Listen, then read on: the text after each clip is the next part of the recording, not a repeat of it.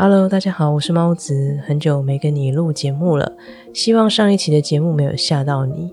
呃，我今天呢就会回归到我们本来心灵疗愈的内容，呃，继续跟你分享。那今天我的声音听起来怪怪的原因呢，是因为前段时间我发现我自己感染了新冠肺炎，目前呢我是还在恢复的情况当中。那我这次出现的症状呢，就是除了有喉咙痛。还有咳嗽啊、发烧这些以外，还有失去嗅觉。那失去嗅觉这件事情，对于我来讲，其实是一个蛮不习惯的事情，因为我本身是一个嗅觉非常非常敏锐的人，所以呢，失去嗅觉这件事情对于我来讲，就是嗯，会觉得什么东西都闻不到了。然后，因为我以前我发现我以前还蛮仰赖嗅觉的，就像什么东西啊，如果有没有坏掉啊？它只要有稍微一丝丝腐败，我都可以闻得出来。就是我的嗅觉非常的敏锐。但是自从失去嗅觉了之后，我就闻不出来了。不过还好这几天有渐渐的在恢复了。那希望在收听的你呢，也能够好好的保重身体。呃，我的自己的感觉呢，是这个病毒会攻击或者是会会感染的人，是比较是压力大跟疲惫的人。因为像我前一段时间就是压力非常的大，然后非常的疲惫，因为我呃这一阵子就是都是在呃同时进行非常多的事情，然后又把我自己的故事非常坦诚的写在网络上面，所以对于我来讲呢，我的身心灵其实都受到蛮大的冲击的。所以说，呃，就这样子就感染了新冠肺炎。那但是呢，我有一个非常大的体悟，就是其实我觉得我的人生一直都是这样哦。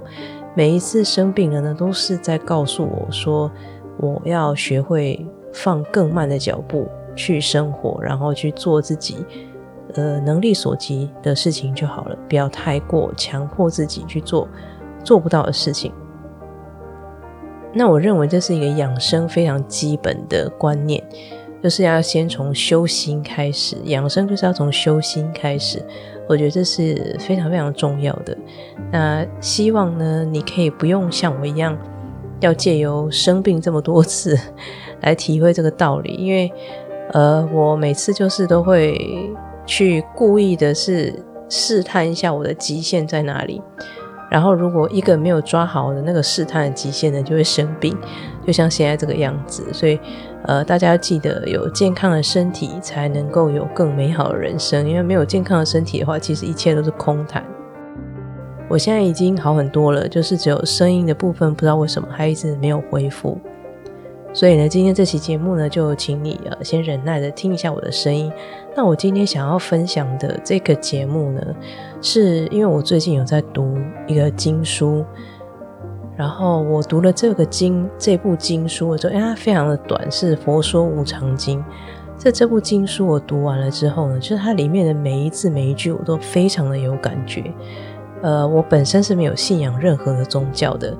然后，如果你追踪我一段时间的，你也知道我非常非常的喜欢萨古鲁。前一段时间，我还有去见到萨古鲁本人，这样子。然后我有把我见到他的那个地点呢的呃经纬度都刺在我的身上，就是我非常非常喜欢他。我我个人没有信仰任何宗教，但是我也很喜欢读佛经。因为我觉得读佛经有个好处，就是佛经它里面呢讲的非常的详细，而且非常的明确。它会告诉你说，呃，你要修行多久，修行到什么程度，你就会有怎样子的收获。你要怎样子去修行，就可以达到这样的效果。他会讲的非常的明确。但是当然我没有读遍群书啦，这只是我个人读了几部经书之后。我的一些粗浅的想法，所以说如果有讲错的话，也希望你不要介意，这是我个人的一个感觉。所以我很喜欢读佛经是这样，因为他讲的非常非常的明确。然后呢，我就是在读这个《佛说无常经》呢，我就体会到了很多的事情。我想要把它浓缩在这期节目里面来跟你分享。这期节目的破题就是：如果一切都是虚幻的，那么我们这一生的目的跟意义到底是什么？因为呢，不管你去读任何的经书，或者是你去听其他的呃哲学家啊、神秘学大师啊，就像呃三葫芦啊，他们都会告诉你说，其实人生一切就是都是虚幻的，你的体验是真实的，可是呢，你的身体只是一个载体，你的嗯，灵魂还有你的精神才是真正永恒的。但是呢，其他你所接触到的外界的一切，呃，就是你的家人啊，你所遇到的任何事情，你的际遇啊，你吃的东西，你的身体，这些通通都是虚幻的。那如果这一切都是虚幻的话，那你这一生到底你来这里的意义是什么？在回答这个问题之前，哈，先让我们来回溯一下我们的人生轨迹。我们每个人呢，从呱呱坠地的那一刻起呢，我们呢就进入了一个学习的一个模式。我们呢，对于人生的任何事情，都是处于学习跟吸收的模式。然后呢，在这个过程当中呢，我们在长大的过程中，我们呃，我们会慢慢的去减掉。不必要的脑部的连接，在这成长的过程中，我们我们的脑会自动的去修剪，因为在刚出生的时候呢，我们的脑就很像，呃，怎么讲呢？过动儿 这样讲，不知道会不会，呃，不这样讲，不知道会不会不恰当，但就是一个非常非常活跃的，呃，一个器官。它会接收四面八方来自各种各样的讯息，但是呢，在长大的这个过程当中，我们就会去慢慢去切掉一些不必要的连接，就会剪掉。然后呢，就会到了幼童时期，是幼童时期。那当我们进入幼童时期呢，我们的脑部发育虽然还是不完全，但是呢，你开始会有一个诶，自己跟外界是不一样的，你会开始有一个这个这个概念。那在这个时候呢，你接触到的讯息就会格外的重要，因为呢，你在这个时候产生的所有的观念呢，都是你被赋予的，然后这些观念呢，都会被写入你最深层的潜意识里面。那这个潜意识会影响到你这一辈子，呃，不是不只是这一辈子，是你生生世世都会受到这个你的在这段幼童时期呢所写进去的这些。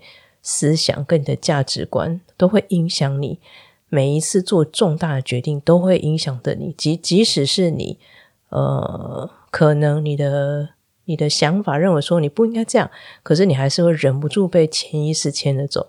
所以，如果你没有去清除那个部分的话，你这辈子你就会一直不断的陷入重复的负面的回圈当中。因为呢，在幼童时期被赋予的观念，就是你身边的人教导你，你的父母啊、你的师长啊，或者是甚至是路人无心的一句话，这些都会被写入你最深层的潜意识里面，都会在你这一生中，或是生生世世当中，不停的去影响你。那随着你渐渐长大，你跟更多的人互动，你就会经历一些挫折，然后呢，你就会慢慢的想要去了解说，诶，我到底是从哪里来的？我为什么会来到这里？你你就会进入到下一个阶段。首先，我们先是从。婴儿时期什么都学习，什么都吸收，然后减掉一些不必要的连接。接下来，我们到幼童时期，我们还是持被动的去接收。但是呢，随着我们年龄渐渐增长，我们开始发现自己跟外界是不一样的，有所区分。而且呢，你在长大的过程中，你会经历很多的挫折。这时候，这些挫折就会让你忍不住心生一种想要探索的心。你会想知道说，到底为什么我这辈子我会来到这里？为什么这个两个人是我的父母？为什么这些人是我的兄弟姐妹？为什么我会来到这里？我为什么要这辈子？我到底要做什么？你会很很想要知道这件事情。那你想要知道这个这件事情呢？你就会进入第一个阶段。第一个阶段呢，你就会开始向外寻找答案。这就是呢，你通往自由的第一个阶段，就是你会开始想要向外去寻找，你会想要向外去事物去探索。你你有了越多向外探索的经验之后呢，就随着你在呃跟别人互动啊，或者是说假设就是你去旅游啊，你去转换各种不同的工作，呃，你去不同的地方读书，跟不同的人相处，这些都是向外探索的经验。随着你向外探索的经验越来越多之后，你又会进入到下一个阶段，你就会明白说：哦，原来我向外探索是没有用的，因为这些答案呢都跟我没有关系。我看到这些东西，哦，没错，就是这个人，我跟这个人在一起会让我很快乐。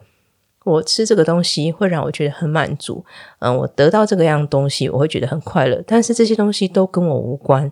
因为这些东西都跟我自己内心真正的价值没有关系，终究还是没有办法回答我说为什么我在这里？为什么我要做这些事情？到底我这一生的目的是什么？你会发现，你向外寻找，无论你去了多远的地方，你去了，你登了多高的山，你见了多少的人，你都会发现说，哦，原来这个这些人，或是这些事情、这些体验都没有我想要的答案。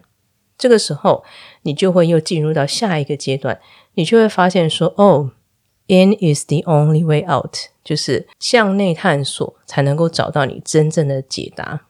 这个时候，你进入这个阶段，你就会开始慢慢的了解说。原来这世界的一切都是源自于我的看法、我的眼界、我的心事、我的心智。你会了解到说，没有任何事情是绝对的。每一件事情呢，它发生这件事情，呃，重点是在于我怎么看待它。这件事情我怎么赋予它有有什么样的意义？这件事情对于我来说是好是坏，都是我赋予它的意义。所以。唯有向内探索，我才有办法找到真正的答案。这个时候，你就会进入你从一开始被动的吸收学习，接下来呢，你就开始区分你跟他、你跟外在的区别，就是我跟外在的区别。接下来，你会开始向外探索。接下来，下一个阶段就是你会开始认知到，说原来一切的答案都是在我的内心、我的里面。那为什么？你在向外探索之后，你会找到真正的答案是在于你的内心。为什么会这样说呢？你可以去观察这个社会上所有的事情，你身边的人，你会发现到同样的一件事情，嗯，同样的一个灾害，对于有些人来说，它是一个鼓舞；但是呢，对于另外的一些人来说，就是一生也无法抹灭的创伤跟悲剧。明明遭遇到的是同样一件事情，可是为什么差异会如此之大呢？就是每一个人对于这件事情的赋予的角度、他的想法、他的心智，还有他的眼界不一样，所以呢，就赋予了同样一件事情有完全不同的意义。这就好像呢，我有想想到萨古鲁曾经有讲过一个故事。他说，有一对在战争中的姐妹呢，她们呢要在逃难的过程当中，然后就这对姐弟不是姐妹是姐弟，这对姐弟呢就上了火车，匆匆忙忙上了火车，然后呢，这个因为这个弟弟年纪还很小，那小男孩就是比较顽皮，比较爱玩。他呢，就是在那边玩，然后玩到呢，就是把他自己的鞋子给弄丢了，弄不见了。这个姐姐就非常非常的生气，她就很大声的斥责这个小男孩。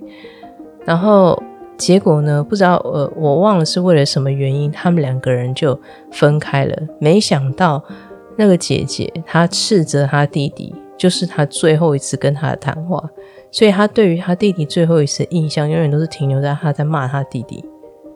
那这件事情非常令人心碎，对不对？但是呢，这个姐姐她做了什么？这个姐姐呢，她呢，她就记得了这件事情，然后她就下定决心说：从此以后，我再也不要随便的骂别人，我再也不要对别人生气，我一定要对每一个人都好和和气气的。所以，就是明明是这么悲惨的一件事情。可能有些人他的反应就会是会变成说，哦，他一辈子就会陷入深深的自责当中，然后什么都不去做。当然，这个姐姐她这样子，呃，骂弟弟，她也不是故意的，因为她年纪也也很小，所以呢，她也不懂，她也没办法去好好控制自己的脾气。就好像现在，就连我已经三十几岁了，有时候呢，小静很顽皮，我也还是会对她生气，所以这是非常正常的事情。但是她没想到说那一次她生气。他吼叫他的弟弟，没想到是最后一次跟他谈话，所以他利用了这件事情，把他当成他一生的养分。所以这就是我说的，明明是同样一件事情，有些人呢会视这件事情为一辈子的耻辱、伤痛。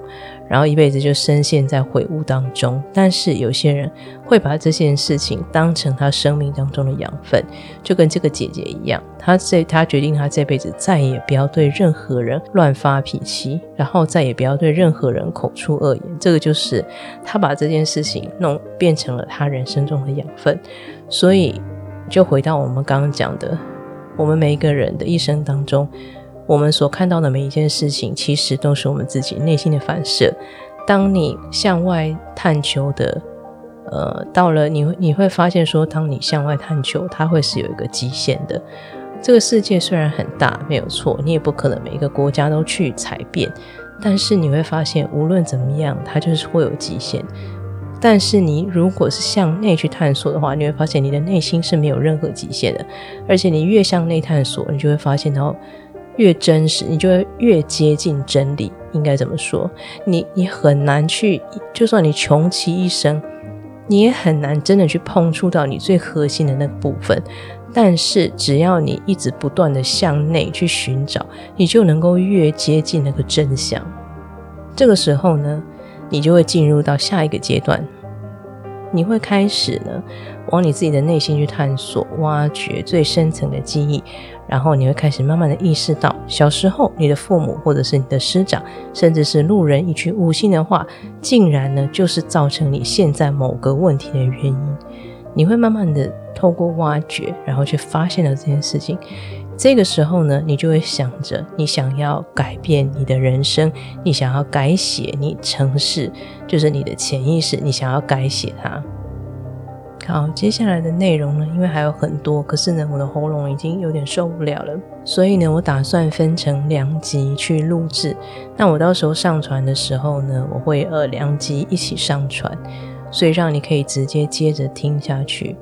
那我们今天就先分享到这里，先让我的喉咙休息一下。嗯，我下一集的节目呢，再继续把这个问题给讲完。那谢谢你今天的收听，我们下一期节目再见。